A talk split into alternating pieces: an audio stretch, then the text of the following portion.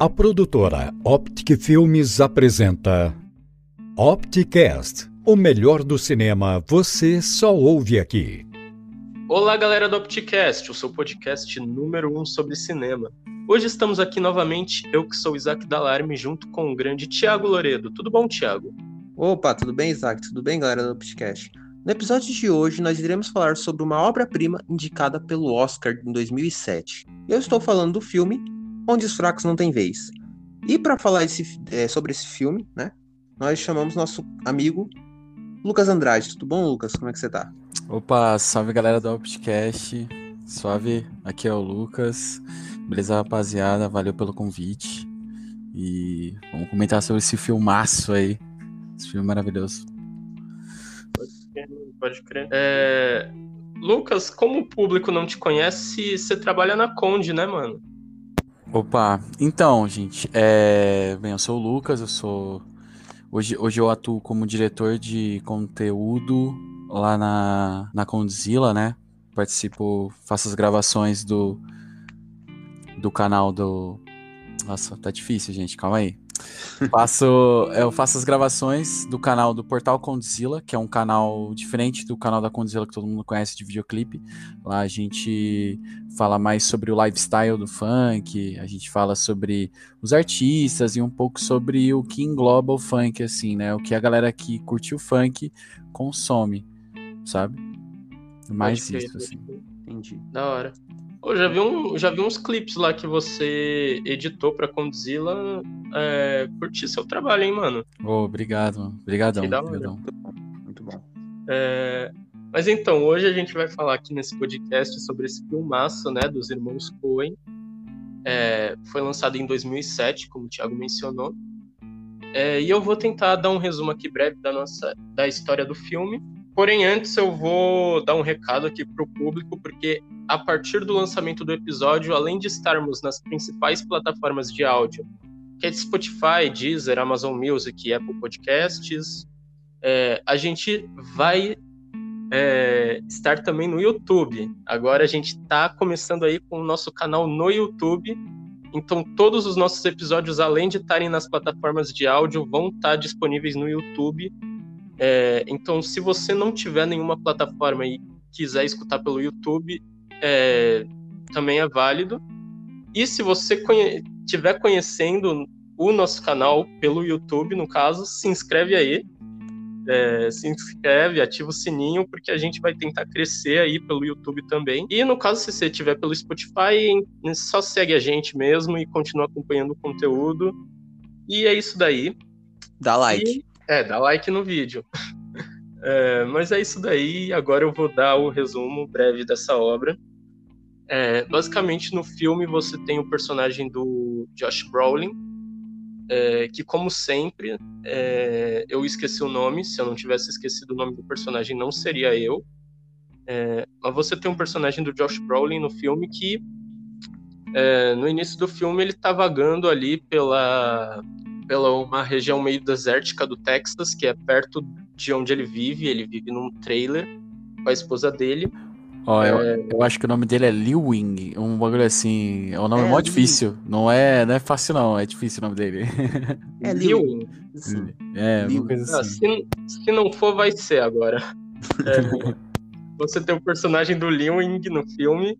É, e ele tá vagando pelo deserto ali nas regiões próximas da onde ele mora, que é um trailer ali, é, de certa forma no meio do nada, porque não tem nada muito próximo do trailer dele. É, e ele tá vagando ali pela região, ele se depara com um cenário é, de vários acidentes, é, um- dá a entender que houve um tiroteio ali, é, diversos vários carros parados e diversos ca- cadáveres em cima da terra.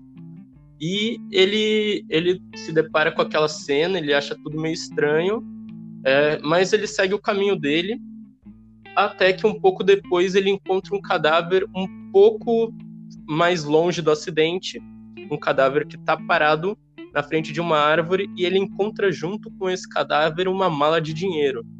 E ele, como não é bobo nem nada, ele pega essa mala para si mesmo visando o lucro, porque ele vai pela lógica de que alguém vai procurar a grana, mas se ele for esperto, ele consegue escapar com aquela grana. Só que é nisso que as coisas dão errado, porque ele não esperava que haveria um assassino, um assassino sangue frio e psicopata contratado por é, uma empresa para ir atrás daquele dinheiro, que era um lucro absurdo. O dinheiro que ele encontra na maleta em dinheiro vivo é não sei quantos milhões de dólares, mas é uma quantia estonteante.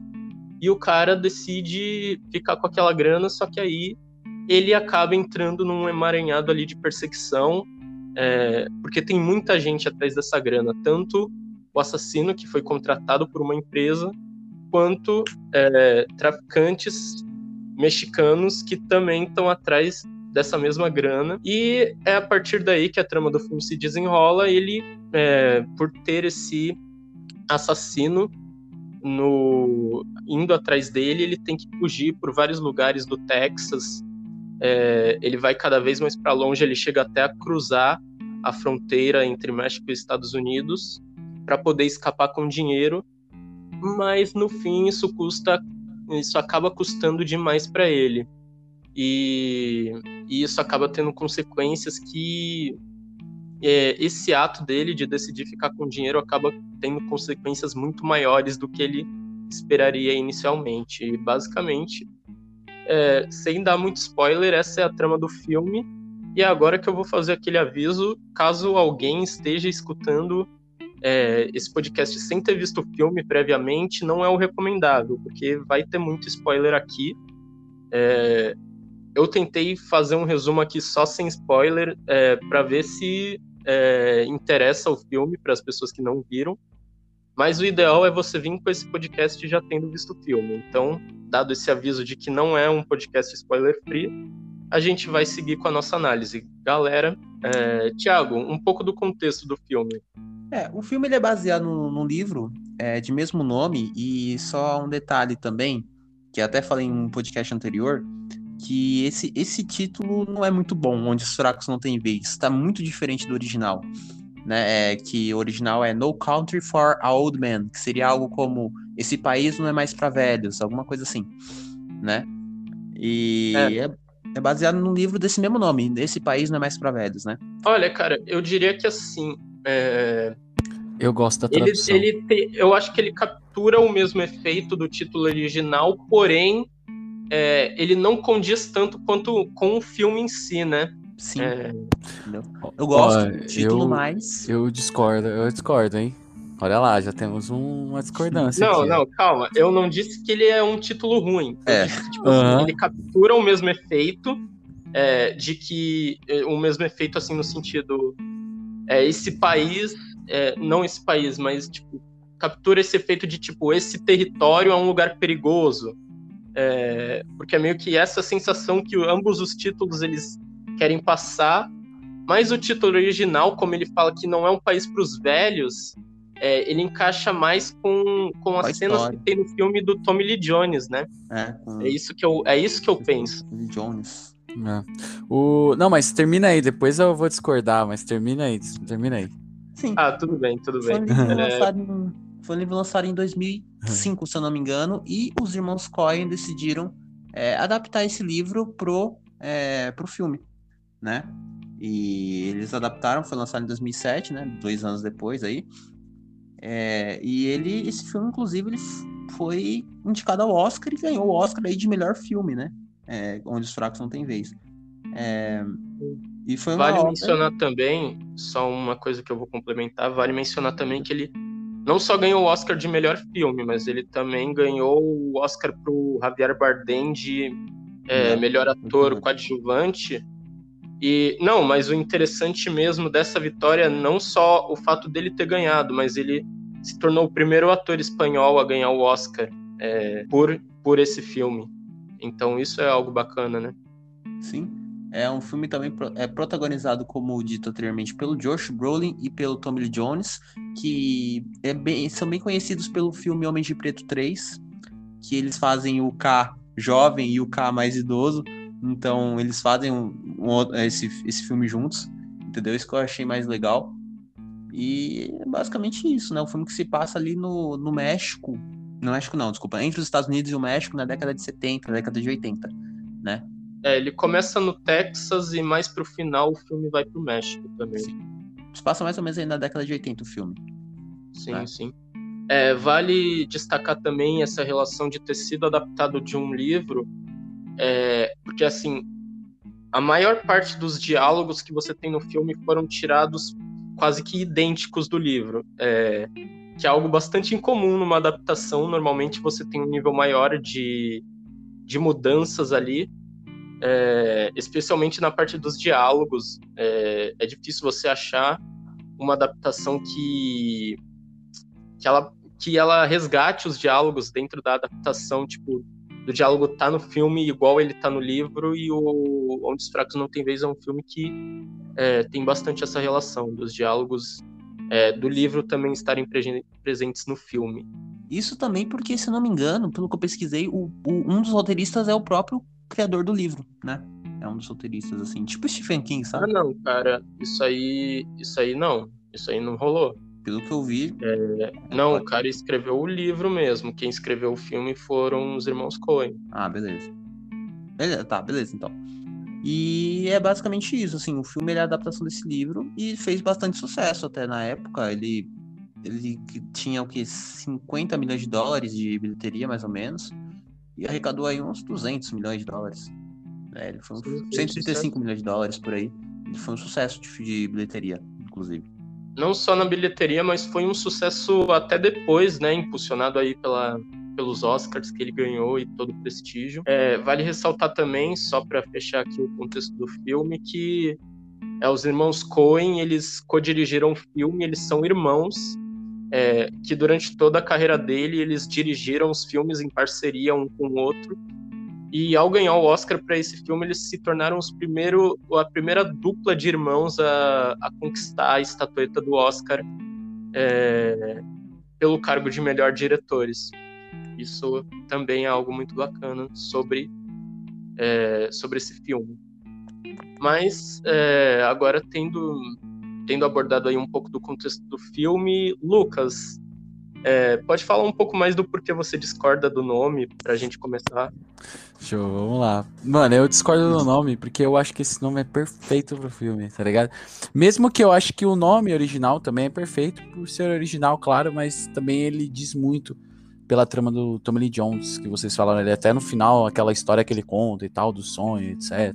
O lance, né, que tipo, que ele, ele encontra o velhinho lá e tal, na, na casinha lá, aquela, aquela troca de ideia que eles têm lá.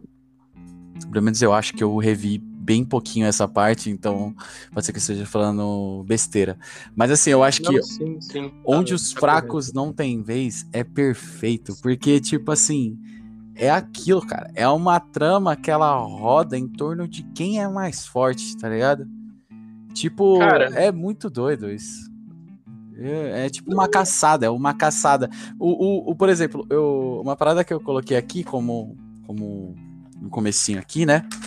Tipo, que eu fiz uma anotação, no começo do filme eu ainda tava fazendo anotação, só para finalizar essa parte do nome. Por exemplo, o é nosso herói, que eu coloco como herói aqui, ele começa caçando um viado, né? E depois ele passa o filme todo sendo caçado. E é muito louco isso, que tipo, é aquilo, se o cara ele fraqueja, ele morre quem fraqueja morre. Aquele mano lá que, que, que aparece no filme já morre também, que é o maninho branquinho dos olhinhos verdes, tipo, do azuis. Todo mundo é do mesmo jeito, né? Mas, por exemplo, aquele cara, quando ele dá um vacilo, o mano vai lá e mata ele na, no, no quarto de hotel dele, sabe? É que eu esqueci o nome do cara. Mas é, eu acho que o nome é perfeito por causa que tem essa jogada, tipo de mano, se você fraqueja, você morre, sabe? Então você tem que sempre ser muito badass para conseguir sobreviver àquela, todas aquelas, aquelas situações, né?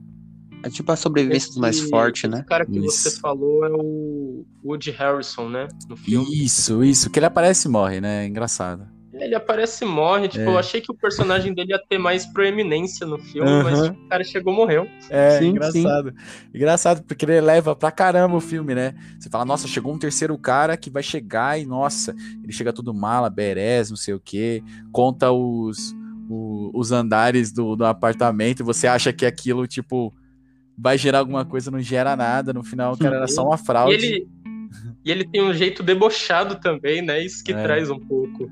É, ele, ele faz piada, ele joga umas indiretas, umas ironias. Aí você pensa, não, esse cara, ele, ele é o. Ele é o novo. Ele Aham. veio pra bater de frente com o Javier Bardem lá. É. Só que, Não. tipo, não é assim. É aquilo, onde os fracos não tem vez. O cara pode falar o que for, tá ligado? Mas se ele for fraco, ele vai morrer. E não deu dois minutos, ele morreu. Então eu acho que os dois nomes são, são bons, porque mesmo que onde os fracos não tem vez, tipo, pode ser que não tenha tanto, a- tanto uma parada mais poética, eu acho que ele, ele, ele explica bem o filme, eu acho. Sabe? Depois você assiste e fala, nossa, saca?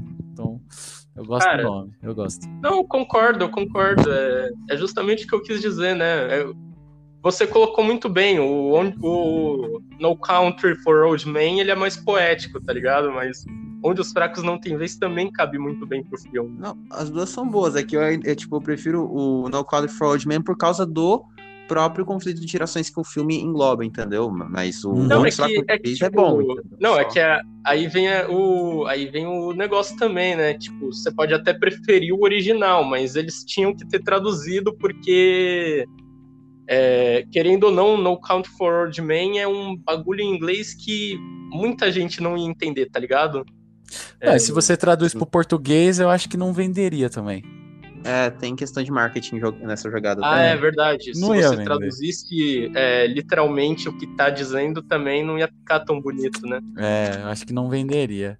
Por exemplo, um É, que eu. seria, tipo, seria um país que não é para velhos, tipo, ficaria É. algo desse jeito, tá ligado? É, não ia ficar tão legal. Tipo, dos nomes, da- das traduções, eu acho que já tem, teve piores. E eu não tô falando que eu não tô aqui. é, eu não tô aqui, como que é? Eu não tô aqui pra defender a galera que traduz os nomes de filme. Ah, Longe mano, disso. tem. Não, convenhamos, aqui no Brasil a gente tem os nossos altos e baixos, né? É, tem uns É. acertos maravilhosos, assim, tipo, tem. Não, tem filmes um- São traduções perfeitas, mas. Posso citar um aqui que é o Em Ritmo de Fuga, tá ligado? Do Baby Driver. Uhum. Mano, a tradução caiu super bem pra aquele filme, tá ligado? Incrível, né? É, tipo, não é todo filme que, que a gente erra. Ah, tem outro lá. É que o outro, esse daqui já foi tradução literal, mas que ficou bom, ficou, que foi o Bastardos Inglórios, tá ligado? Sim. É, foi tipo a tradução literal, mas soou bem. Vende, vendeu legal. Vende legal o filme, né? Legal. Sim. O... Mas é isso, né, gente? Já falamos bastante aqui do nome do filme, bora Isso. falar sobre o filme em si. Bora falar sobre o filme. É legal é, que ele começa com aquele voice-over do próprio Tommy Lee Jones, né? Falando da época dele e tal, que ele era um cara meio. Mano, pode crer. Ah, Ah. mano, aquele voice-over é muito bem feito. Ele, tipo. é, só naquela fala inicial do Tommy Lee Jones, o- os irmãos Coen já introduzem perfeitamente a atmosfera do filme, tá ligado? Sim, incrível. Como se ele estivesse contando a própria história dele. Tá Sim, ligado? ele fala, ele fala que, tipo.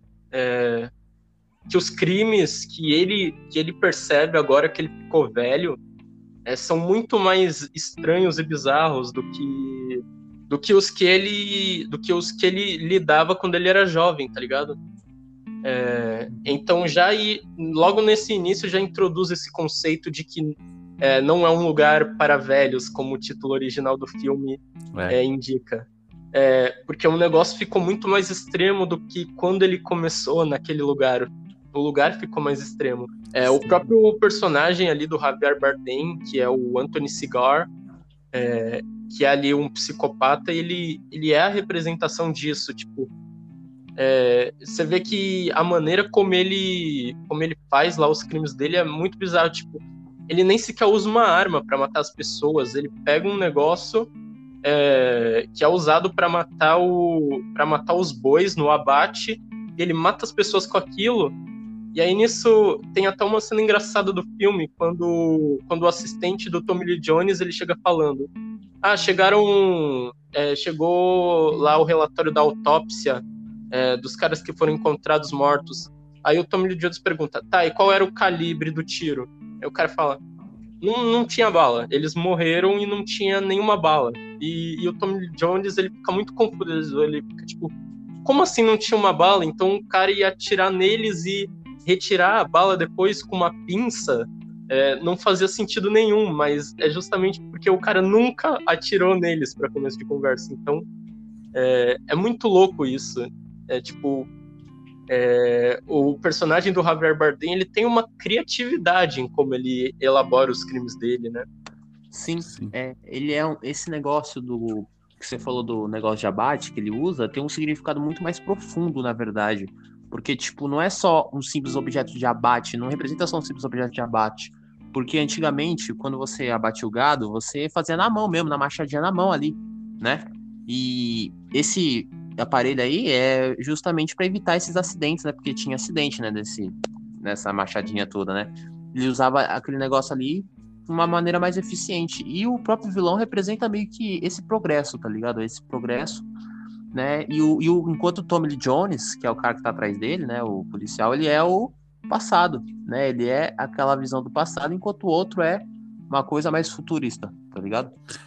Ó, oh, eu tenho, eu tenho uma visão sobre isso, sobre essa, essa arma que ele usa para matar as pessoas, que é tipo assim, eu, conforme você vai vendo o filme, você vai percebendo que o ator, o ator não, o personagem, o, o vilão lá, o é... Anthony Cigar. Isso, o Anthony Cigar. Ele, ele tem uma, uma parada, uma relação com a limpeza e com o fato, tipo, de das coisas meio que elas estarem não, não respingarem nele, que é uma, uma relação muito, muito maluca, assim. Ele é muito. Sabe? Eu acho que ele gosta de matar limpo, saca? E você vai percebendo que conforme o filme vai passando, que as coisas vão começando a, a ficar mais tensas, aí ele vai despirocando mesmo. Porque as coisas vão começando a ficar um pouco mais difíceis. Ele fala, mano, eu tô precisando aqui começar. Mas, tipo, eu acho que essa relação dele com, com coisa também é aquela parada de matar limpo, assim. E eu acho incrível. Porque ele chega no cara e a cena do cara que tá no carro é incrível. Ele fala, mano, para um pouquinho. Aí ele, tuf, o cara morreu. Tipo assim, acabou. É, ah, velho. Tipo, tipo, você fica em vambora. choque, tá ligado? Só que, tipo, ele, ele, eu acho que tem muito uma relação também dele dessa parada do de, de, de, de, porque essa parada do psicopata, quando você vem, a gente vem. Eu ia falar Hannibal, mas nada a ver, porque o Hannibal é absurdamente sangrento. Mas ele é um cara, mesmo que ele é absurdamente sangrento, ele é um cara muito limpo, muito. Ele faz as coisas dele de uma maneira muito clean, saca? Mesmo que suje, mas é tipo meio psicopata americano também, saca? Então acho que isso também é uma, é uma referência à psicopatia em si, sabe? Tipo, dessa parada de o cara ser aquela parada mais limpa. Psicopata Americano é legal esse filme porque tem até as cenas assim que ele vai matar as pessoas que ele coloca aqueles coisas de, de, de plástico assim tal e etc. Aí a casa dele é um brinco assim, tipo, tudo organizadinho, certinho, sabe? Tipo, isso passa um pouco de visão que a pessoa é psicopata, né? Quando a pessoa tem tudo muito certinho assim. A cena que ele tira, tira a é, bota e vai de meia, e aí ele vai lá, pega a meiazinha dele, tira, joga fora. Quando ele. só mata, ela, ela. Na cabeça dela existe um jeito certo de matar, né? É, tem todo um, um, um jeitinho, assim, um negócio. Mas essa, essa, essa perspectiva que o Thiago trouxe do novo pro velho, do, do modo de se matar, né? É muito foda também. Eu não tinha parado pra pensar nisso. Cara, mas eu gostei muito que você trouxe esse negócio dele ser um cara clean. É, porque eu, eu não tinha notado isso nessa parte dele, dele usando o bagulho, mas é mesmo é, um bagulho dele ser clean mesmo, porque você vê que no filme, tipo, sempre que tem alguma coisa que vai dar sangue, ele dá um jeito de se esquivar do sangue. Tipo, ele mata o cara na banheira, ele puxa a cortina da banheira para não espirrar o sangue nele. Uhum. É, ele mata lá o Woody Harrison na, pro, na poltrona, ele levanta os pés para não sujar a sola do sapato. Ele é... sempre tá verificando se ele tem alguma coisa sempre tá verificando se não ficou sangue, se ele não se sujou de sangue e tal. E tipo, você vê que é, você filme, e é nessa parte que eu achei mais genial, é, naquela cena que tem a personagem que é a esposa do Josh Brolin, que uhum. eu esqueci o nome, é, mas você tem é, ele você tem uma cena onde ele diz que vai jogar a moeda. É, e se der ou não, ele faz aquele bagulho da moeda que se der ou não, ele mata ou não mata, tá ligado? Ele segue a moeda. E aí nisso a gente não vê a, uhum. a conclusão desse negócio da moeda, mas os irmãos Coen eles são geniais, porque no momento em que ele sai da casa, é, depois de ter jogado essa moeda, que a gente não vê se ele matou ou não a esposa do Josh Brolin, ele verifica a sola do sapato para ver se não tinha sangue na sola do sapato. Ou seja, é, a gente não vê ele matando, mas fica.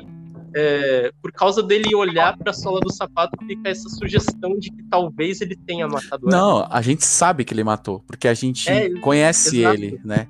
A gente olha aquilo e fala assim, não, realmente, porque aquilo foi trabalhado no filme, né? É, foi trabalhado, justamente, foi construído sutilmente para que chegasse nessa cena, nem precisasse mais mostrar ele matando. Só É. de ver ele olhando para a sola, a gente já, opa, porque ele tá verificando ali? Ah, só pode ser sangue, né? Uhum. O filme inteiro ele tava é, morrendo de medo de se sujar com sangue, tava até matando com o negócio do abate. Então, mano, é, é legal que você trouxe esse bagulho do clean, porque é isso mesmo, vai sendo construindo durante o filme que ele é esse cara muito clean. E, e isso é usado muito sutilmente nessa cena. Eu achei essa uma cena genial, tá ligado? Eu, eu queria comentar um pouquinho sobre a cena do. Tem aquela cena do, do, do vilão que ele. que ele. Depois, logo depois do, da voz off lá, do, da narração, que aí ele é pego pelo policial e tal. O desfecho dessa cena é incrível, mas eu queria falar muito sobre a parte do herói quando ele aparece, né? Que eu acho incrível também, que é tipo assim, ele aparece caçando, né? Aquela parada que eu tinha falado antes, que ele aparece caçando e depois passa o filme todo sendo caçado. É, mas assim, os, os caras, eles, os irmãos Coen, eles constroem a, a narrativa do filme de um jeito que eu acho que é incrível. Primeiro o cara tá caçando, e aí beleza. No, ele vai andando, vai andando, vai andando, descobre aquela zona, aquelas pessoas mortas, etc. Vai lá ver, e aí você já percebe que é um cara curioso e tal, e etc. Ele, ele não, não, não tem medo, né, das paradas. Ele vai lá, vê o cara, né, o cara pede água, ele não dá água pro cara, e isso é muito importante, né, isso é É foda. muito importante, Isso é velho, muito sim. importante, é doido isso, né? Aí, beleza, ele vai e aí ele fala assim, mano, tem mais um cara aqui. Quer dizer, ele é um cara que ele entende de, de pegada, de, sabe, de perseguir as pessoas, ele entende disso, ele sabe como que funciona as coisas, né? Então ali a gente já consegue entender que o cara é inteligente na, nessa parada de perseguição e tal. Ele vai, consegue encontrar o cara, ele fala, mano, ele, esse cara precisa encontrar uma sombra. Aí ele vai até uma sombra, vê o cara lá com a maleta morto. Nessa que ele encontra o cara com a maleta morto, eu acho muito louco, assim, é, só contando uma história, quando eu tava fazendo meu curso de edição no Instituto Criar, eu tinha, tinha um trabalho que a gente tinha que fazer, que era assim, é, toda vez que o cara, que o artista, ele cantava, ele falava tipo, ah, sei lá, tô bebendo água. Aí eu queria colocar o cara bebendo água, sabe? Aí o cara falava assim, ah, eu não sei o que. Aí eu queria colocar aquilo também. Tipo, pra sugerir o que o cara tava falando com o que ele tá fazendo. E, e o meu professor chegou e falou assim: não, isso é, isso é muito simples, isso não sei o quê, papapá. Não que ele esteja errado, eu acho que ele está certo. Mas você vê que tem outras formas de você sugerir. Quando o cara ele pega a mala, que ele começa a andar com a mala, tem uma trovoada. Pá! E ali você vê que com a trovoada você tá comunicando pro público que, tipo assim, dali pra frente, esse personagem se fudeu. Cara, Tá ligado? Isso é Mano. muito foda. Muito foda, muito foda. mano, que detalhe incrível, eu não percebi isso. Eu- Mano, Tipo, ele. Mas é total verdade, mano. Eu, tipo, eu percebi a tempestade, eu até achei meio É. estranho, tipo, por que do nada essa tempestade, tá ligado? É essa a- trovoada. O clima mudou, tá ligado? Sabe? Velho, É doido? Sim. É que assim, o filme ele começa assim em nenhum contexto. Tipo, o cara, o psicopata mata o policial lá e tal, aí, tipo, já vai direto pra cena do, do homem procurando as coisas. Tipo, não, não dá pra entender de onde veio o cara, de onde veio o psicopata, não mostra origem nenhuma, mano, só mostra o que tá lá. e Aí só vai É. ser construído depois. Isso que é mais da hora. A gente começa a decifrar as coisas. Né? A gente descobre, decodifica, entende o que está acontecendo depois. Né? É, Não, Lucas, eu, eu acho bacana, Lucas, esse negócio que você trouxe da sugestão pro público, né, justamente. É, porque esse filme, ele usa muito daquela, é, entre aspas, regra, né, é, que é o do tipo, é, mostre em vez de falar, tá ligado? Tipo, uhum. não fique escrevendo no roteiro a sugestão do que tá acontecendo, simplesmente É. é, deixa, aquilo, deixa o visual do filme falar por si mesmo, deixa a ação dos personagens falar por si mesmo. Então o filme, ele, ele tipo, a, a, a construção da tensão do filme, ela vai muito desse negócio da sugestão, tá ligado? É, hum. Tanto que o filme, ele, se você reparar, o filme ele não, não tem quase que absolutamente em nenhum momento trilha sonora.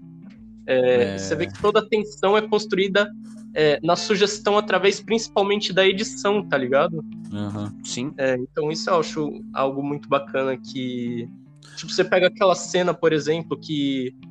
É, que o cara tá. Que o personagem do Josh Brolin alugou dois quartos de hotéis para ele ficar um, na frente de um vigiando. E aí nisso ele tá puxando a maleta é, e do nada chega o Javier Bardem no outro quarto e tal.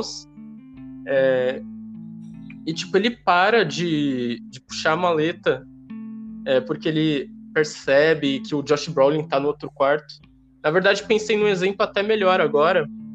É, na cena que ele tá no outro hotel. É, você vai falar das. Que, tipo, o, dessas... Josh, o Josh Brolin, ele aparece. O Josh Brolin não, o Javier Bardem, ele, tipo, ele, ele, ele tá no hotel. Só que a gente não viu ele entrando no hotel, só que a gente sabe que ele tá no hotel só pela sugestão. Só, é justamente esse negócio que você mencionou, Lucas, da sugestão. Uhum. Tipo, a gente não viu o personagem do Javier Bardem em momento nenhum entrando no tal do hotel.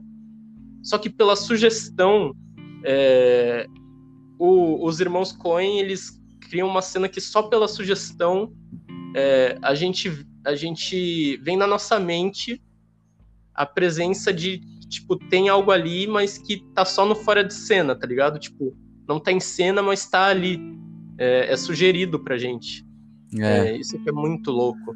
É, essa cena em questão de montagem é, é incrível, assim. Eu, eu, eu quero muito falar dessa cena, mas é que, para mim, essa cena é a melhor cena do filme.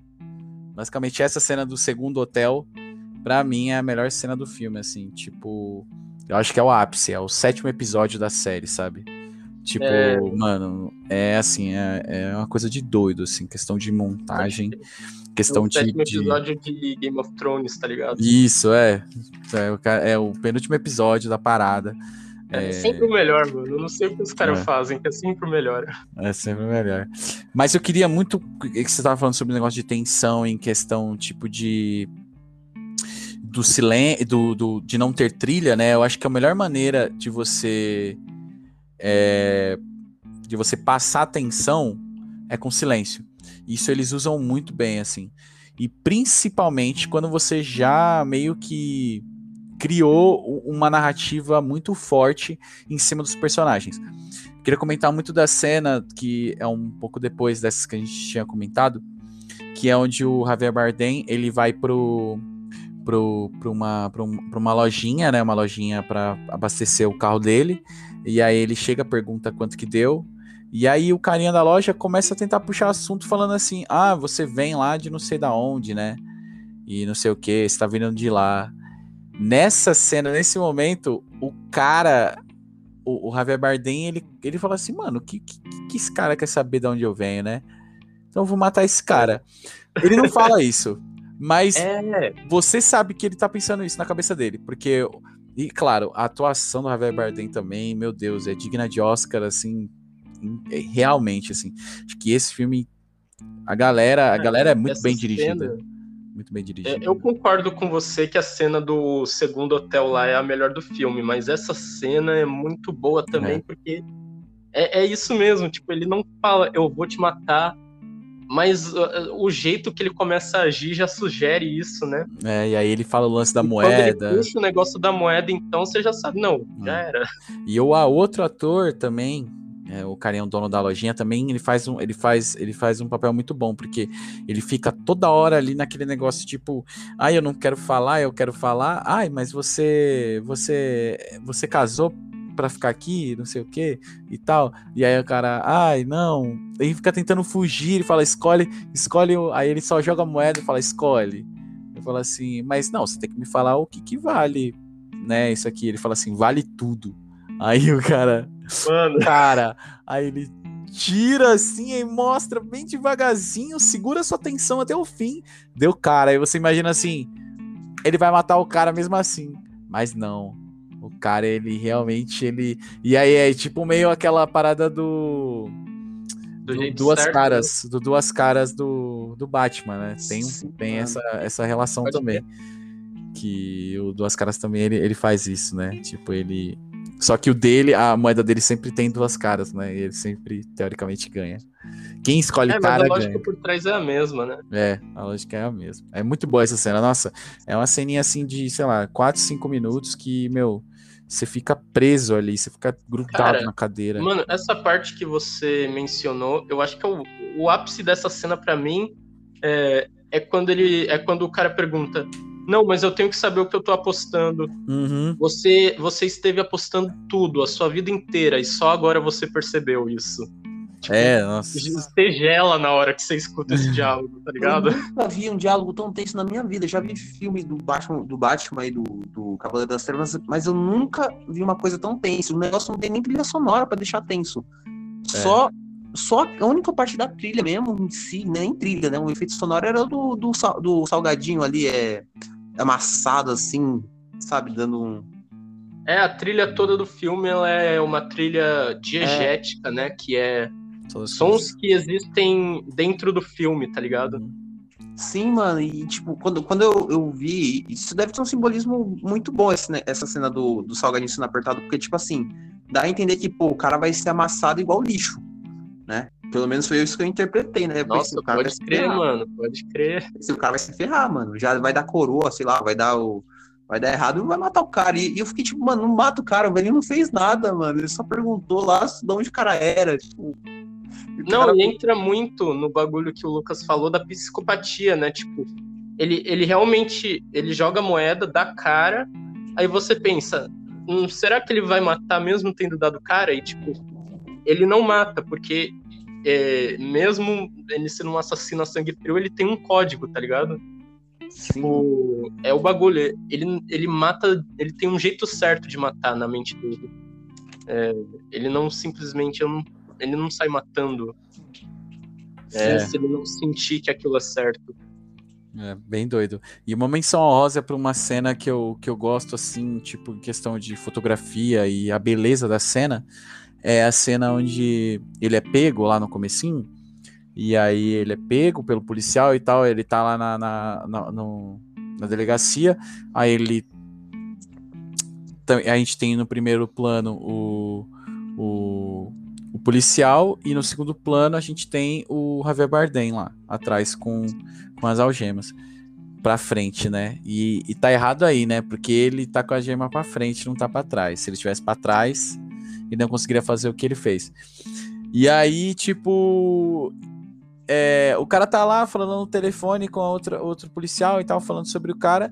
Aí o Javier Bardem, fora de foco, levanta, começa a andar, andar, andar, chega no policial, prende ele, começa a enforcar o cara e Eu começa preciso- a enforcar. Desculpa interromper, Lucas, mas eu preciso é, fazer uma correção. Ele tava com a algema atrás. É, na parte da cena em que tá mostrando o Javier Bardem desfocado, mostra ele meio É que fazendo um agachamento É verdade. pra tirar a algema pra frente. Tipo, ela tava Nossa. atrás, ele agacha pra colocar pra frente. Verdade, verdade, verdade. Isso é mais cara- absurdo. Isso é mais absurdo. É verdade. Cara, Velho, Não é, é um bagulho disso. genial, tá ligado? É. E aí ele passa pra frente, pega o cara. Porque. Não, porque uh, mencionar o bagulho, tipo, é, o bagulho do tá desfocado é, ajuda a criar uma tensão pra cena, tá ligado? Tipo, Olha pra é, trás. você se sente mais próximo do policial do que do Javier Bardem. Só que como você consegue ver o que tá acontecendo mesmo desfocado, isso é o que cria tensão, tá ligado? É. O famoso olha pra trás, mano. Olha pra trás. É, olhar pra trás, mano. Mano, E aí, e aí ele mata o cara, e aí só pra, só pra finalizar em relação a essa cena que a- a- aí agora vai chegar a parte que eu acho mais bonita, porque é depois que ele mata o cara, ele pega as coisas dele, e aí você vai voltando assim, e você vê o chão todo, mas todo marcado com marca de sapato assim. Tipo, cara, aquilo dá um gelo, sabe? Aquilo dali, tipo, deixa você tão doído. Sim. Pelo menos eu fiquei, tipo, tão, sabe, meu Deus do céu, o cara lutou até o fim pra viver, sabe? Tipo, e o cara E o matou foda, assim, mano. e foda-se, sabe? Mano, E sim. o eu foda é que, tipo. O foda é que, tipo, segunda cena do filme, tá ligado? Tipo. É. é, pega a gente desprevenido, tá ligado? Uhum. Sim, Bem mano. E o pior, tipo, te tá lá os traficantes. Depois ele vai lá pro, lugar onde os traficantes brigou, tá ligado? Tipo, ele tava atrás dos traficantes, que os traficantes tá atrás. Tava, tava, tava brigando lá, e depois ele vai atrás do próprio Josh Brolin. É uma perseguição assim, tipo. Sabe, meio emaranhada, assim, sabe? Um tá atrás do outro, ali a polícia tá atrás do, do Javier. Mano, é um negócio assim que você olha e Cara, fala, mano, é. Tem um bagulho que eu acho interessante de mencionar sobre o filme também. É, eu não sei se vocês dois repararam, é, mas os três personagens principais do filme, que é o Tommy Lee Jones, o Josh Brolin e o Javier Bardem, eles não compartilham tempo de tela. Eles não contracenam diretamente no filme. O... É, tem, tem o- os dois. Não, o máximo que você tem é eles se enfrentando na cena do. Na cena do, do, ca, do É. carro lá, depois que É. ele fugiu do, do segundo hotel. Mas eles não se Mas veem, tipo, né? mesmo nessa cena, ele só dá um tiro e o cara já foge. Tipo, eles não se confrontam diretamente. É, a única cena que eles se confrontam diretamente é por telefone. E, tipo, é, é, é algo no filme inteiro. Nenhum dos três personagens é, compartilha tempo de tela. Nenhum, do, nenhum deles contracena. É, bem doido. É, é muito bem, louco. é bem doido, porque, tipo, tem algumas cenas que eles meio que se mostram, mas não se mostram, né? Eles não, não veem o rosto um do outro, né? Não veem. É, o Tommy Lee Jones, por exemplo, ele não chega a falar com nenhum dos dois em momento algum do filme. É, Ele só fala com a esposa do Josh Brolin. É, e o Anthony Cigar, é, ele chega perto de se encontrar com ele no final do filme, mas nem isso acontece. é, É, é muito louco. E uma coisa Tanto, que... não, calma aí. Tanto que o Tommy Lee Jones até fala em certo momento do filme é, que ele, às vezes, ele até chega a cogitar que esse tal de assassino talvez não seja um fantasma, tá ligado? Tipo, é, no sentido de que ele nunca consegue é, encontrar o cara, ele nunca consegue ficar cara a cara com esse tal, com esse maluco que tá matando todo mundo. Uhum, é, sim. Sim, ele não consegue, não consegue encontrar pista, porque o cara também, ele é, ele, ele mata muito bem, né? Sabe? O cara, ele... Sabe o que faz? É. é muito ansioso, né? Fala aí, Thiago. Uma coisa que vale mencionar também, que acho que você deve ter notado, né? Que tudo ali é predominantemente marrom. Tipo, dentro dos, dos, dos- ambientes, né? Dentro do- dos trailers, das casas das pessoas, você vê que tudo é predominantemente marrom. Até mesmo a casa do protagonista, né? Do, do Josh Brolin. Uhum. né? E isso aí meio que dentro da direção de arte demonstra que é uma coisa mais de simplicidade, de estabilidade, de materialismo e isso bate muito bem com a própria proposta do filme, porque o próprio Josh Brolin era um cara mais simples, morava num- numa casinha com a esposa ali, né?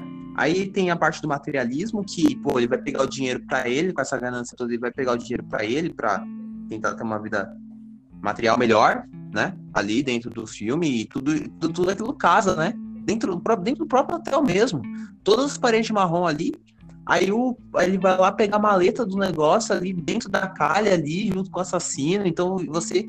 A própria direção de arte acompanha dentro da história também. É uma coisa que vale Sim, também sim. o bagulho de tipo assim, é, tudo bem que o filme ele se passa no interior do Texas, é, mas a coisa do da paisagem desértica do filme, né? é, tipo traz muito dessa ideia de tipo um lugar onde os fracos não têm vez, um lugar seco, é, um lugar duro, é um lugar onde tipo um lugar selvagem assim, um lugar onde só quem é mais selvagem vai ser capaz de sobreviver, né? Um lugar de, de caça e caçador.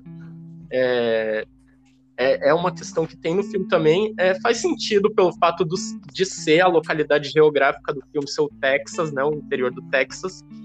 É, mas simbolicamente dá, dá para interpretar como um- esse tipo de significado também, eu acho. É, o, você estava falando sobre isso de, de da questão da arte de ser muito marrom, né?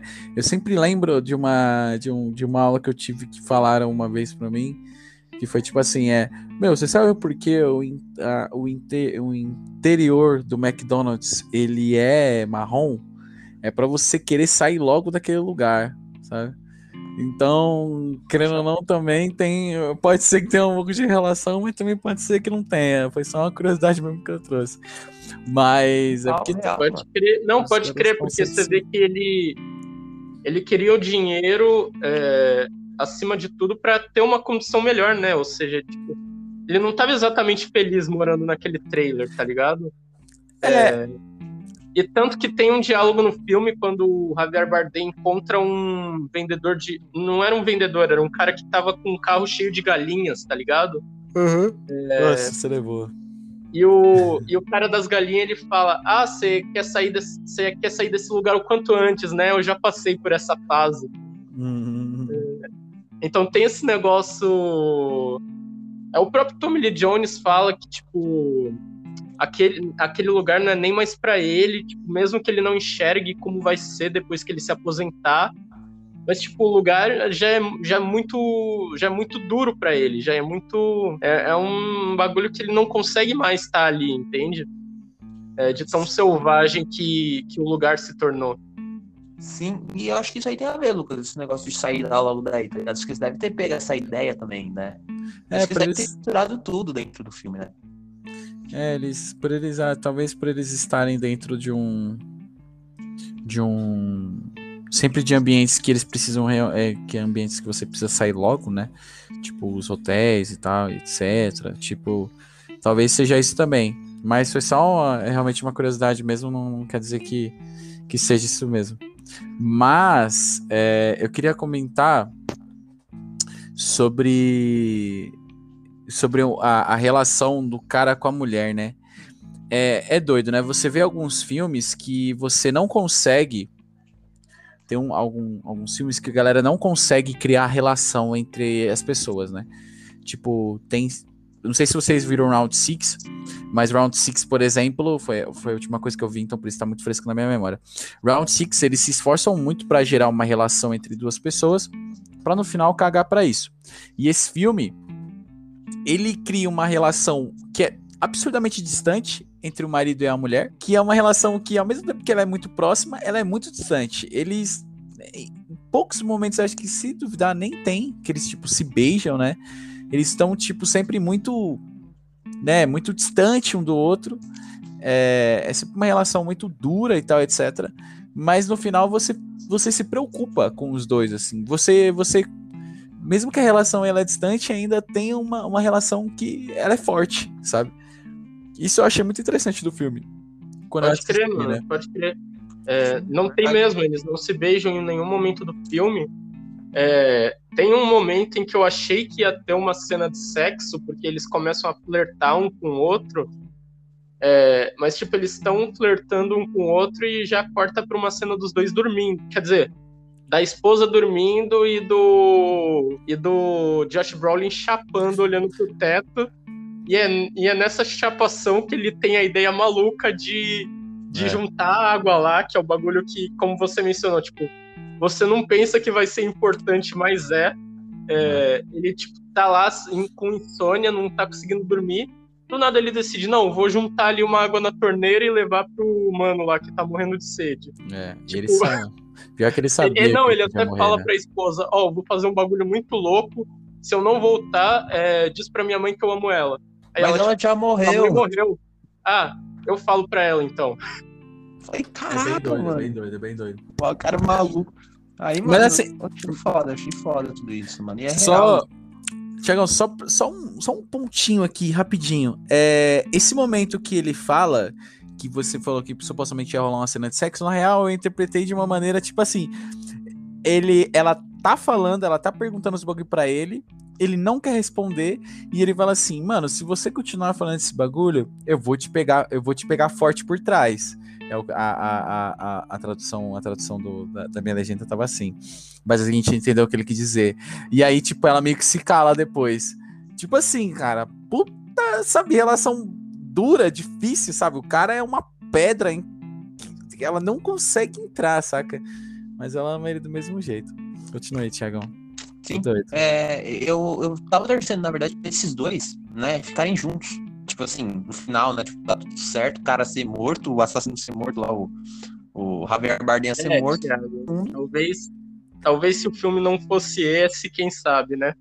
É, não, Uhum. e, assim, e o que eu acho mais legal também, né? Porque eu, sempre friso nesse negócio de conflito entre gerações, porque não é só uma cena ou outra que entra em conflito de gerações, na própria perseguição mesmo, né? É, você vê que quando, por exemplo, o, o próprio Josh Brolin, que é o Lewin, né? Ele tá atravessando a fronteira ali do México e tal, ele encontra três, dois, três adolescentes ali. Acho que vocês lembram dessa cena, né? Dos três carinha lá com eles e Sei. tal. Tipo, é, deu 500 dólares pro cara lá pra né, é, dar o casaco pra ele. Só que os adolescentes confrontam, falando assim, não, eu quero primeiro o dinheiro, depois o casaco, né? Aí já ficou meio assim, né? Depois o cara já ficou meio, pô, como, como é que esses caras tá assim de caô, né? E a câmera, ela mostra mesmo essa relação, porque, tipo, um cara, eles estão de um lado, o cara tá do outro. Né? Mostra esse conflito, pô, da geração mais antiga com a geração mais nova. Tipo, visualmente falando, tá? Não narrativamente, mas visualmente mesmo, mostra esse conflito, né? Isso vai se refletindo aí é, no filme todo. Tanto que o próprio xerife, é, interpretado pelo, pelo Tommy Lee Jones, ele resiste, resiste a todo momento a todas essas mudanças, né? É, e até tinha falado que o, o próprio assassino, o próprio é, o próprio psicopata é o progresso, enquanto o Tommy Jones é o, o, o- como é que fala? O passado, né? O O regresso. regresso. é. O filme do Sim. DiCaprio Tem aí. uma outra cena. É. Tem até uma outra cena quando o Javier Bardem sofre um acidente de carro, aí ele é, pede a camiseta do moleque, é, porque o osso dele tava saindo pra fora do braço. É, e aí nisso ele oferece grana pros moleques e, tipo, é, os moleques falam, não, não, não, não, só quero te ajudar. E, tipo, o Javier Bardem, não, não, você pega a grana aqui que eu tô te dando, tá ligado? Esse- isso também. Então, tipo, é, meio que, é meio que o exemplo inverso desse que você mencionou, só que é a mesma coisa, tá ligado? Tipo, de mudança. Sim, É até, é até engraçado, né? Que os caras queriam ajudar um psicopata, mas não queriam ajudar o cara que tava todo fudido, né? É que, os, Que não ia fazer nada com eles. Porque eles che- é, é engraçado isso. é que eu acho que eles, ach- acho que né? eles acharam que ele tava morto, né? Eu acho, né? Não sei. É, que tava, o cara tava muito fudido, né? Os dois estavam muito fudidos, mas. O, o contexto, claro, É, é, mas diferente, mas né? é, mas é dois tava- engraçado. Os dois estavam muito ferrados, mas o. Tipo, o outro, o, o Javier Bardem, os, os moleques tava, implora, é, tava insistindo pra ajudar, né? E os outros, É. tipo. E no caso do Josh Brolin, o Josh Brolin quase teve que implorar, tá ligado? Uhum. É, É. muito louco isso. Ô, gente, eu nem sei se pode falar palavrão, mas já falei vários aqui, então se não podia, Mano, fica à perdoa. vontade, fica à vontade. perdoa. Mas. vontade, mano, é permitido. É, tem uma cena aqui que eu anotei que eu achei ela incrível. Que é a cena que eu já até comentei, acho que vou voltar pra ela de novo. Que é a cena do primeiro hotel, onde o, o, o nosso o nosso herói ele depara com uns carros diferentes lá. Ele vê que a al- alguém abriu a janela do quarto dele. Aí ele não fica lá no quarto, pede outro quarto para conseguir pegar o, a maleta do outro lado, né? Do quarto do outro lado, pela mesma ventilação de ar. Nossa, cara, essa cena. Eu gostei que você voltou nela, eu queria mesmo falar mais sobre ela. Uhum. É, é muito aquele negócio da sugestão, tá ligado? Tipo, e da construção de tensão é, a, partir do, a partir das ações e dos diálogos. Tipo, você vê que o cara tá ali no carro ele fala, ele fala pro motorista, não para, só, só anda devagar, só anda devagar, não para. É, e aí nisso ele vê que a cortina tá meio aberta, assim, ele vê que alguém entrou no quarto dele e ele fala, é, vai para longe daqui. E o motorista fala, eu não quero me envolver em nada. O Josh, Brolin, o Josh Brolin pega e fala: Você já se envolveu. Eu quero que você saia pra eu te tirar do que você já tá envolvido. É. Tipo, nos diálogos já, já constrói toda a tensão, tá ligado? É, e não tinha nada ali, né? Ele só sugeriu a todo momento, não tinha nada. O Javier Bardem tava teoricamente longe ainda, né? Se ele tivesse, por exemplo, ido pro quarto e tivesse pego um negócio, sei lá. É porque a mulher é filha da mãe, né? Alugou o quarto para outras pessoas, né? Uma parada que a gente vai ver só lá na frente. Por isso que o, o cara tinha aberto lá o, o, o, a cortina. E aí também pode ficar até um questionamento se essas pessoas estavam atrás também da maleta ou não, né?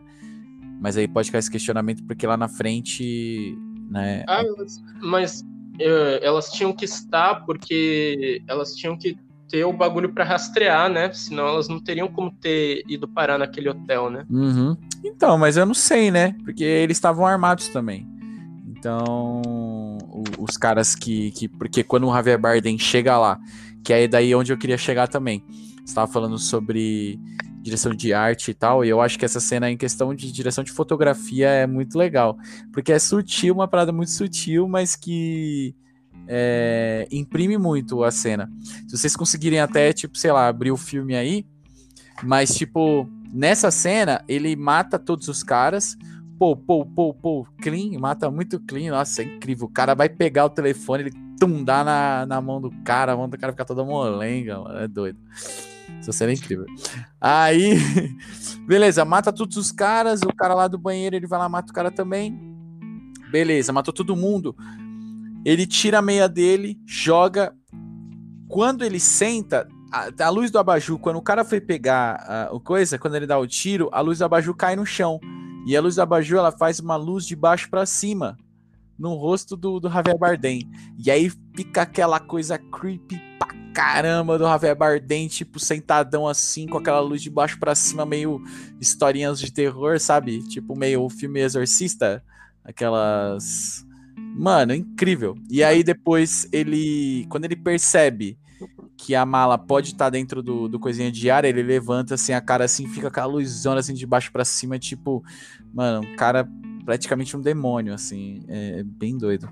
Sim, e você vê que, tipo, é, não é, é não só direção de arte nessa cena, mas também direção de fotografia, né? Porque trabalha a questão de luz. É. é. e na parte que ele vê, que ele percebe que pode ser, que ela pode estar dentro da gaiola, novamente, é o negócio da sugestão, tá ligado? Tipo, é, você tem um plano mostrando ali de trás e olhando na direção da, do negócio, aí depois já corta para um plano dele indo com uma moeda desparafusar um negócio, é, e aí depois só vai um dele olhando e vendo que não tá mais lá, porque o cara já deu para dar uma é, já deu para dar uma puxada, que o Josh Brolin tava no outro quarto puxando a mala, tá ligado?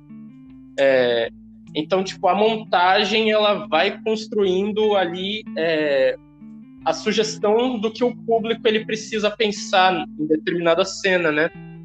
É, isso que eu acho louco nesse filme mais louco pra mim, mano, é o cara matar de maneira elegante, mano.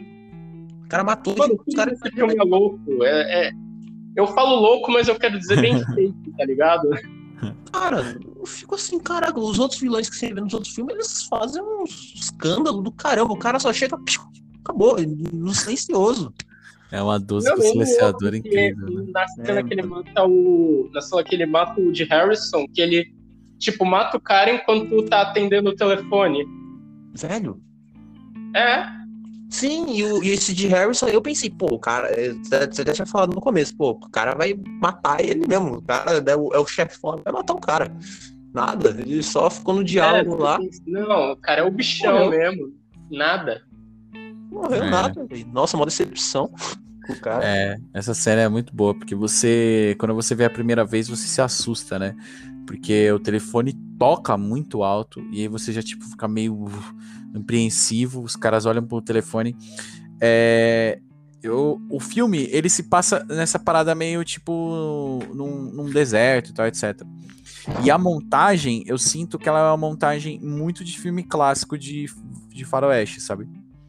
Os filmes clássicos de faroeste tinham muito essa pegada da, da montagem de... Meu irmão, o tempo é nosso entendeu? O tempo é nosso, a gente faz o que a gente quiser, a gente segura a atenção da galera como a gente ah, quiser. Então, pode tipo, crer, mano, um bagulho, um bagulho meio spaghetti western, né? Tipo aquele lá, bom, maio feio, é, né? é, É, esse mesmo, que na tradução eu acho que é Três Homens em Conflito.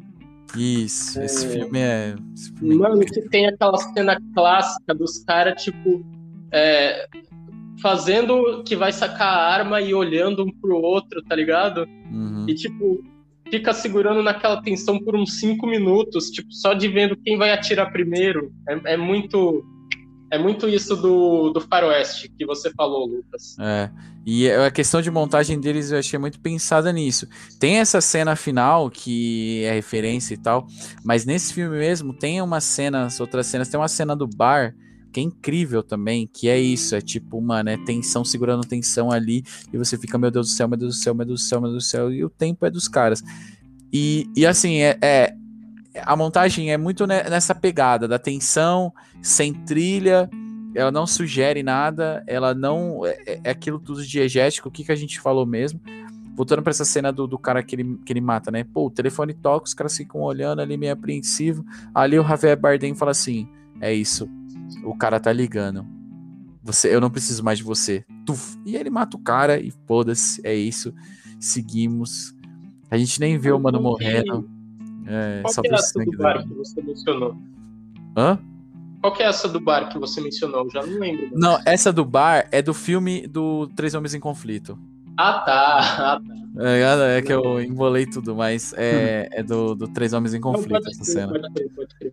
Não, mas nesse filme tem muito. É isso que você falou, mano. Tipo, é, Te segura. é, é um bagulho construído. Tipo, a própria montagem já tá levando a gente a ficar tenso por si só, né? É, o cara às vezes vão segurando e não, não tem medo de segurar a atenção do público.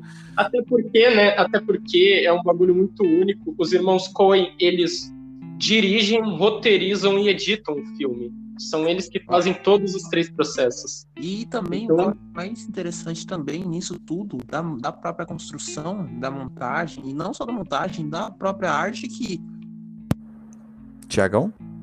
Você caiu, mano. É, já era. Já era.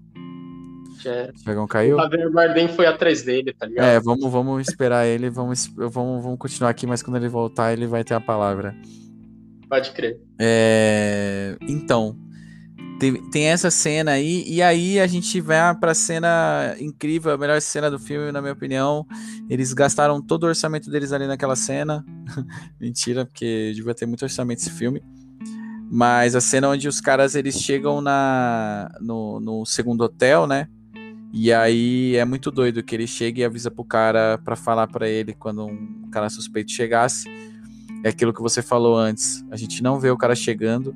O nosso herói, ele dorme. Nessa que ele dorme, ele Ele, acorda. não, calma lá. Posso. Breve correção. Ele não dorme. Ele, ele tipo, tá tentando dormir, aí ele pega e fala: É, não vai acontecer. E, tipo, esse não vai acontecer indica, tipo, não vou dormir. Uma, o melhor que eu tenho pra fazer é checar o dinheiro, tá ligado?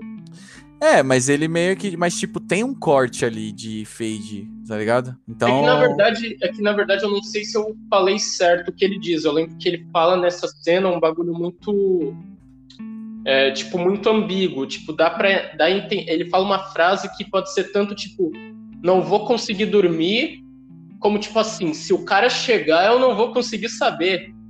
É, e, e é por isso que o diálogo que ele fala nesse momento combina muito com o filme, tá ligado? Eu não lembro palavra por palavra o que ele diz, mas é um bagulho que fica muito ambíguo, tipo, é, é, pode ser tanto não, não vou dormir, como se o cara chegar, eu não vou saber, entende? É, é, não, é verdade. Ele tava olhando a janela, depois tem um corte e aí ele tá, tipo, só deitado. E aí depois começa toda a cena. Ele fala, é, não adianta mesmo. E aí ele olha, ele olha a maleta e vê que a maleta. Na verdade, um eu acho que ele fala, eu acho que ele fala, não tem como. É, eu acho mas que eu acho que- fala, não, não, é tem, os- não tem como, por causa que, tipo, fica ambíguo. Será que é tipo, não tem como dormir? Ou é tipo, não tem como ele me achar em tantos lugares, tá ligado? É, é aí que ele tem a ideia de Aham. de, de ver dentro do bagulho de dinheiro pra ver. Opa, Como esse cara tá como me ele tá me achando. achando em tantos lugares? É, é um diálogo muito ambíguo, isso que eu gosto. É, é, é, é louco essa cena. E aí depois ele meio que mano, esse cara tá aqui, tá tudo muito silencioso, tá tudo muito estranho. E você vê que o cara é realmente muito bom, né? Porque ele ali ele poderia ter morrido muito assim. Muito, Sim. mas ele e foi muito esperto. Bagulho, tipo, ele escuta um barulho, se eu não me engano, nessa é. cena. Ele, ele, ele liga pro cara, né? Ele o cara ainda liga, né? Liga, só que ele escuta é, novamente aquele bagulho da, do, da trilha diegética, tá ligado? Tipo, ele escuta o barulho do telefone do cara tocando, só que o cara não atende. É. E, e, e tipo, aí, é muito louco isso, porque nisso ele já percebe, se tá dando para eu escutar o bagulho, o bagulho daqui, não tem como o cara mesmo não tá escutando, tá ligado? É, então é, alguma coisa aconteceu. Não, você tá atendendo é porque já era. Alguma coisa aconteceu. E aí começa um, uma treta absurda, porque o cara ele chega e é legal, né? Que o Javier Bardem ele aparece, você vê a sombra e aí depois ele sai e aí você pensa, nossa, não era ele. Aí daqui a pouco, tipo, vem uma sombrona absurda, né? Tipo, que, que, tipo, ela, ela compõe não, toda, não toda a, porta, né? Tem um negócio da maçaneta, tá ligado? É, não, a, a, o bagulho da maçaneta, essa arma dele é uma das melhores armas que tem, assim. Puta merda. Mano, o bagulho dele. O cara entra em qualquer lugar, tá ligado? É. Só. Só com um negocinho de ar, de ar comprimido. Tum. Mano, mas é isso mesmo, é muito louco isso, tipo. É, é o que você falou mesmo, ele, os irmãos Coen, eles bebem muito do western nesse filme. Tipo, uhum. eles. Nessa cena é o ápice, tipo, a gente vai segurar a atenção do público. Tipo, a sombra vem, a sombra do Javier Bardem vem na porta, aí vai, dando a entender que ele foi embora. Só que ele não foi, tá ligado? Aí a sombra volta, e nisso que a sombra volta já vem o pá, que é a maçaneta sendo jogada. E, e tipo, né, aí o cara já saca a arma para atirar e já começa a perseguição, mano. É, é muito foda. E aí tem aquelas cenas que, tipo, o cara recebe vários tiros, né? Aí o cara ele se esconde atrás do carro depois. Aí você pensa, putz, né? Conseguiu se esconder. Aí o cara olha o rastro de sangue e você fala, puta merda. É, aí nessa o cara já, tum, já levanta, tum, ele consegue acertar uma bala no cara, né? Isso que é doido. Ele acerta é uma falo, É o que eu falo, mano. É isso que eu achei brilhante nesse filme. Tipo, quase não tem diálogo, tá ligado? Mas a tensão tá lá. É, né? Doideira. É, eu queria fazer um aviso aqui pro, pro público, né? No caso, quem estiver ouvindo aqui o podcast, que é o Thiago, ele não vai voltar agora nesse final de podcast, porque é, a energia na casa dele deu um blackout. É, então ele não vai ter internet suficiente para poder voltar aqui pro podcast. É, mas ele mandou avisar que se ele não voltar para os próximos episódios, a gente avisar a mãe dele que ele ama ela. Então, assim, é, pode ser um blackout, pode ser algo a mais, é, hum. nunca se sabe. Mas, de qualquer forma, a gente segue aqui o podcast.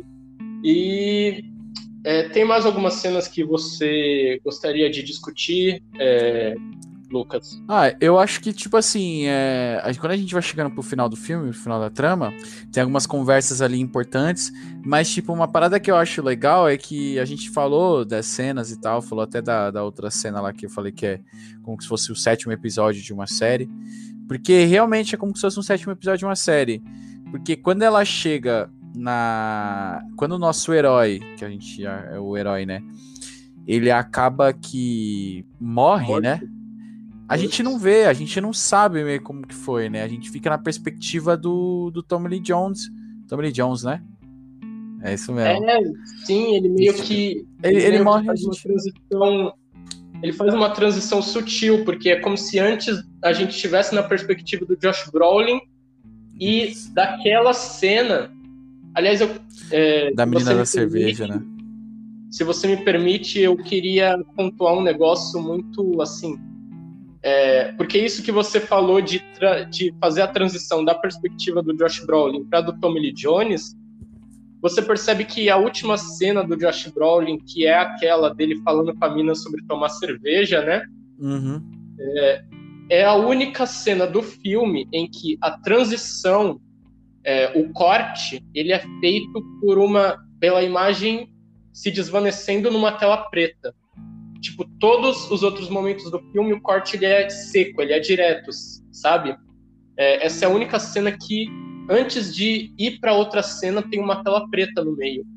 Então, você vê, é, você vê que tipo, isso é meio que uma indicação de que a perspectiva do filme já mudou, entende? É, doideira. É, realmente, ela vem num fade e depois perspectiva. É, é a, é a única cena do filme que vem num fade, mano. Nenhuma outra cena do filme vem num fade. Uhum. Isso que eu acho muito louco. Tem, é, é, detalhes esse filme, é sobre detalhes. É. Filme, né? Filme é, é detalhes. Filme é, é, filme é detalhes, isso, né? o cara usa. ele usa bem o, o, o, o, recurso, né? Ele usa muito uhum. bem o recurso. E, e aí a gente tem essa cena que a gente não vê, o herói acaba morrendo, a gente vai chegando pro final do filme e, e o final do filme ele vai ele vai vindo mais naquela, naquele ritmo mais lento, mais tipo de, de, de conversa e tal. Ali a gente vê é, esses, esses minutos finais, a gente.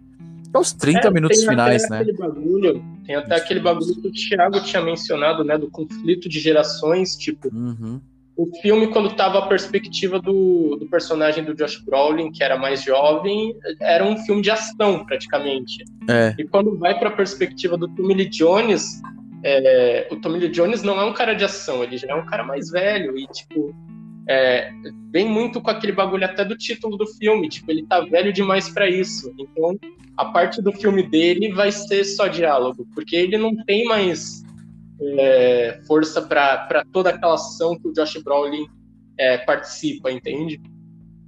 É muito. Tanto que na cena que ele volta para conferir se o assassino não estava no hotel, ele para abrir uma maçaneta ele tá tremendo, tá ligado? Tipo, porque ele sabe que se o que se o Javier Bardem realmente estiver lá, ele não vai ter como enfrentar. Uhum. É, é, muito é, louco. Bem doido, né? E aí, e aí tem várias conversas, né? Ele até.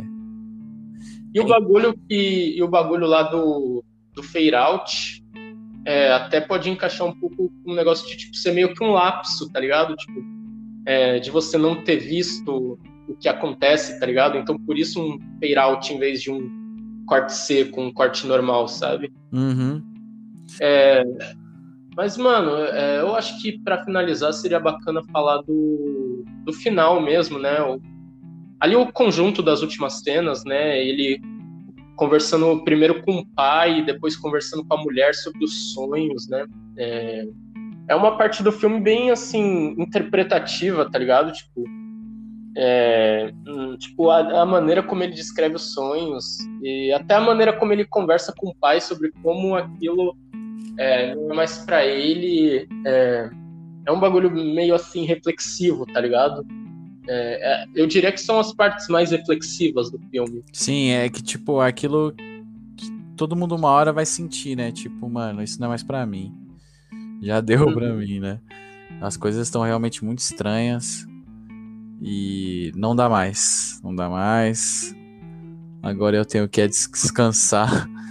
Porque. É, pode crer, né, mano? Tipo, é, nem compensa mais, tá ligado? Tipo, o que que, o que que ele. O que que ele ainda tava fazendo lá de efetivo, tá ligado? É, é, pra influenciar naquela situação. Tipo, ele até fala que. É, que ele meio que sente que o bagulho já tá fora de controle, tá ligado? Tipo, ele não tem como controlar como xerife ele na idade que ele tá, ele não tem como controlar mais nada. Uhum. E os bagulho que tem no, os bagulhos que tem na, no Texas ali, tipo já ele já não é mais páreo para aquilo, né? É, ele só queria ser xerife igual o, o vô dele foi, né? Que ele nunca nem usou a arma que ele tinha, né? Tipo, é, é só, isso, é só isso que ele queria, só uma vida tranquila com o xerife. É. Ele, queria, ele era um cara do bem, né? Ele queria é. fazer a justiça ali, mas, tipo, é, uma, o mundo tem uns bagulho tão bizarro que é difícil você, tipo, é, querer impedir o mal, tá ligado? É doido, é doido, é doido. E, e, e, assim, mano, esse filme eu lembro que eu assisti ele, assisti a primeira vez. É, eu fiquei meio, meio relutante, assim, pra assistir o filme. Mas, nossa, eu só sei que quando eu assisti eu não me arrependi, assim, foi, mano, um, um filme realmente incrível, assim, que, tipo, Sim. todo mundo tem que assistir. Eu, quando vocês me chamaram pra vir aqui, eu fiquei pensando muito em pegar um filme brasileiro, até tinha reassistido Estômago esses dias, que é um filme que eu adoro brasileiro e tal. Nossa, Mas aí- Eu tinha ouvido falar desse. Nunca? Nossa, então ia ser muito legal Não. se tivesse sugerido, então. Pô, valeu, não, valeu aí, fica a indicação, tá ligado? Nossa, não, é, fica a indicação, Não, Estômago. não, o, o, o lema Ah, aqui do tá. nosso, o, le- o lema aqui do nosso podcast é indica que nós assiste. Aham. Indica que nós assiste. É isso. E, e, e, e- e legal também que vocês nunca tinham assistido esse também, né? Eu- Não, tipo, esse daqui eu, eu não só conhecia, tipo, eu tinha Ah. interesse em assistir, eu conhecia os diretores, irmãos Coen, Uhum. é, conhecia o filme, sabia que era um filme premiado, mas, tipo, sabe aquele bagulho, tipo, é um, é um filme que tá naquela lista do tenho que assistir antes de morrer, tá ligado? Sei, sei, sei, sei, sei, sei. Então, Sei tava é. nessa minha lista. E eu até gostei muito que- de você ter escolhido, porque deu essa oportunidade, tá ligado? Uhum. É muito do porque eu gosto de fazer esse podcast. É, os convidados, eles sempre escolhem uns filmes bacanas, tá ligado? É difícil escolher, cara, é difícil. O pessoal deve achar aí que é fácil, mas é difícil você escolher um filme só pra você falar assim. E É, é você complicado. gosta de vários, tá ligado? É. E às vezes você Não também não. Filme, não só filme, mas série também, tá ligado? E às Tipo, vezes não você, nenhuma. você cabeça. queria. Você, que, você quase sugeriu o Round Six, né? Você Aham. cogitou de fazer. É que eu não tinha assistido, no caso eu comecei o Round Six hoje. É, é bacana. É, é interessante, é interessante. Depois, quando você terminar, você manda mensagem lá pra gente comentar sobre. Porque Ah, pode parar, pode parar. eu não sei se eu gostei muito, não. Mas aí a gente comenta sobre depois. Ah, cara, é interessante, cara, é interessante. Meio jogos vorazes, tá ligado? É, eu, eu gosto de falar que ele é meio jogos mortais, mas jogos vorazes pode ser também. Ah, é meio jogos mortais também, velho. É meio que uma mistura dos dois, tá É, ligado? é.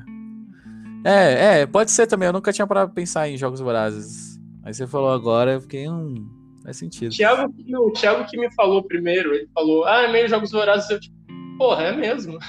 É que os jogos vorazes tem aquele lance da política, né? Bem forte, né? Questão de, de lados, de etc, né? Tem, tem um Sim. pouquinho disso, né? Sim, mas eu, eu diria que o que dá mesmo o toque único do Round 6, que diferencia ele de, tanto dos Jogos Vorazes quanto dos Jogos Mortais, é que Round 6 ele tem essa pegada de brincadeira infantil, né? É que deixa o bagulho muito macabro, né? É, um bagulho- tinha que vir da mente, entre aspas, perturbada do criador, né? Aham, aham. Mas é, muito bom, mas muito legal vocês terem me convidado, gostei bastante do papo. Infelizmente o Thiagão acabou aqui, né? Mas, pô, quem É. vive em São Paulo sabe que esses dias aí, não sei quando vai lançar, mas hoje foi um dia que realmente, essa, essa semana tá uma semana maluca, né? Então, chovendo pra caramba. inteiro, tá ligado? O Brasil inteiro. É, tipo, choveu, choveu já era. É, é, doideira, doideira. Mas é isso, É. cara. Muito obrigado mesmo pelo convite e. E é isso, espero que vocês tenham gostado do nosso papo. Ah, tranquilo, mano. É, é, eu que fico feliz de você ter topado, né, mano? E, mas assim, é, antes de finalizar, você, é, eu queria perguntar se você tem alguma interpretação sobre é, o que o personagem do Tommy Jones fala de sonhos. Hum. Você interpretou alguma coisa daquilo? então, é. Cara, acabou que eu não não consegui, tipo, não. Eu, eu achei que era, tipo, mais uma parada do, do sonho. É, eu, não, eu não consegui interpretar muita coisa, assim. Nem de quando eu É. assisti a primeira vez, nem na segunda, assim. E eu fiquei, tipo, mano. que- É mais um bagulho, tipo assim, pra você pensar depois que o filme acaba, né? É.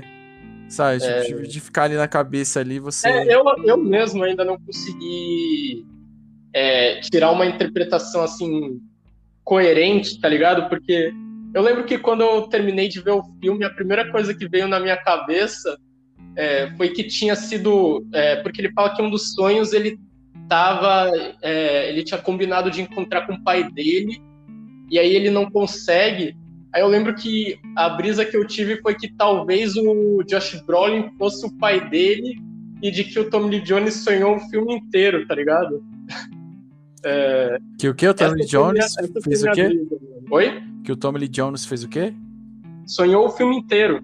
Ah! Velho, ah, eu tive sim. essa brisa. Não, eu não acho que seja mesmo, mas, tipo, quando eu vi a cena, essa foi a brisa que veio na minha cabeça, tá ligado? É, eu não sei porquê, mas é uma parada que eu fico que eu ficava pensando sempre depois desse, dessa troca de ideia dele aí, é que, tipo, eu ficava pensando assim, será que o mano que é o psicopata lá, ele é filho desse cara?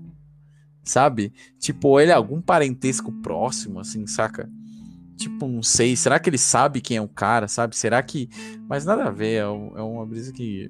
Nada a Mano, ver. tipo, eu, eu não pensei no, no Javier Bardem, eu pensei no Josh Brolin Josh mesmo. Brolin, tá né?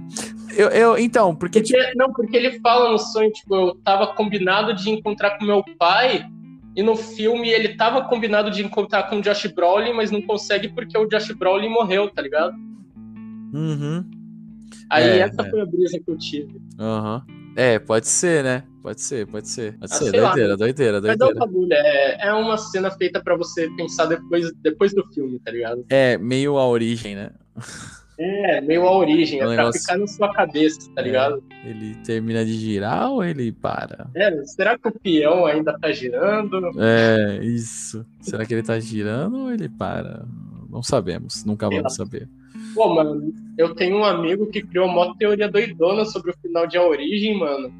É, É, que, tipo, o peão, ele, ele não mostra caindo nessa cena, mas ele cai é, por causa que em todas as outras cenas que tem o peão girando, o peão tá girando certinho no eixo, e nessa, o peão, ele gira meio fora do eixo, tá ligado? Ele começa a pender pros isso. lados. Uhum. Então, é, o meu amigo criou essa teoria muito doida de que por causa dele pender pros lados, o bagulho cai no final, realmente.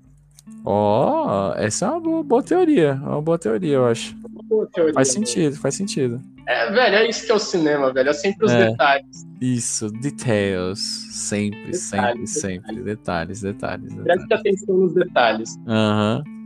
Principalmente no filme A Origem, né, cara? Meu Deus do céu, que É. filme incrível. Não, que filme, que filme. Poderia ter Mas, sido uma mano, é recomendação. isso aí, novamente. Novamente, muito obrigado pela participação aí. Obrigado, obrigado vocês pelo convite, gente. Muito obrigado mesmo. Foi uma honra ter participado do Tamo junto, mano. É, rolezão. esse é um momento no final que a gente normalmente tira pra você divulgar redes sociais ou algum trampo seu que você queira divulgar. Fechou. É, rapaziada, acessem o portal Condzilla, que é onde eu.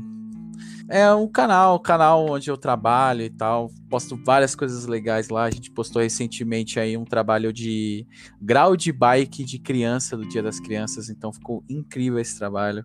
Confiram lá, tá muito legal mesmo. É, Me sigam no Instagram, arroba o Lucas Andi de Andrade, tá? Então é o Lucas Andi, A-N-D no final, tá? E me sigam lá. É, vou começar a postar umas paradas bem legais lá. Vou tentar começar a gerar uns conteúdos lá para vocês. Então me sigam. E é isso. É, muita paz e amor para todos. E É isso aí, né? é Sigam isso. lá que Lucas tem uns trampos tops que eu tô ligado. É, Valeu, pai, valeu mesmo. Não, que isso, tamo junto. E como o Thiago ele não está aqui, né? É, num blackout ou possivelmente sendo perseguido pelo Javier Bardem, é, eu vou ter que divulgar as redes sociais dele, né? Que é o Instagram profissional dele, o Instagram é, que é o Loredo Underline Oficial, é, onde ele posta ali umas fotos para o público ter um pouco mais de insights na vida dele.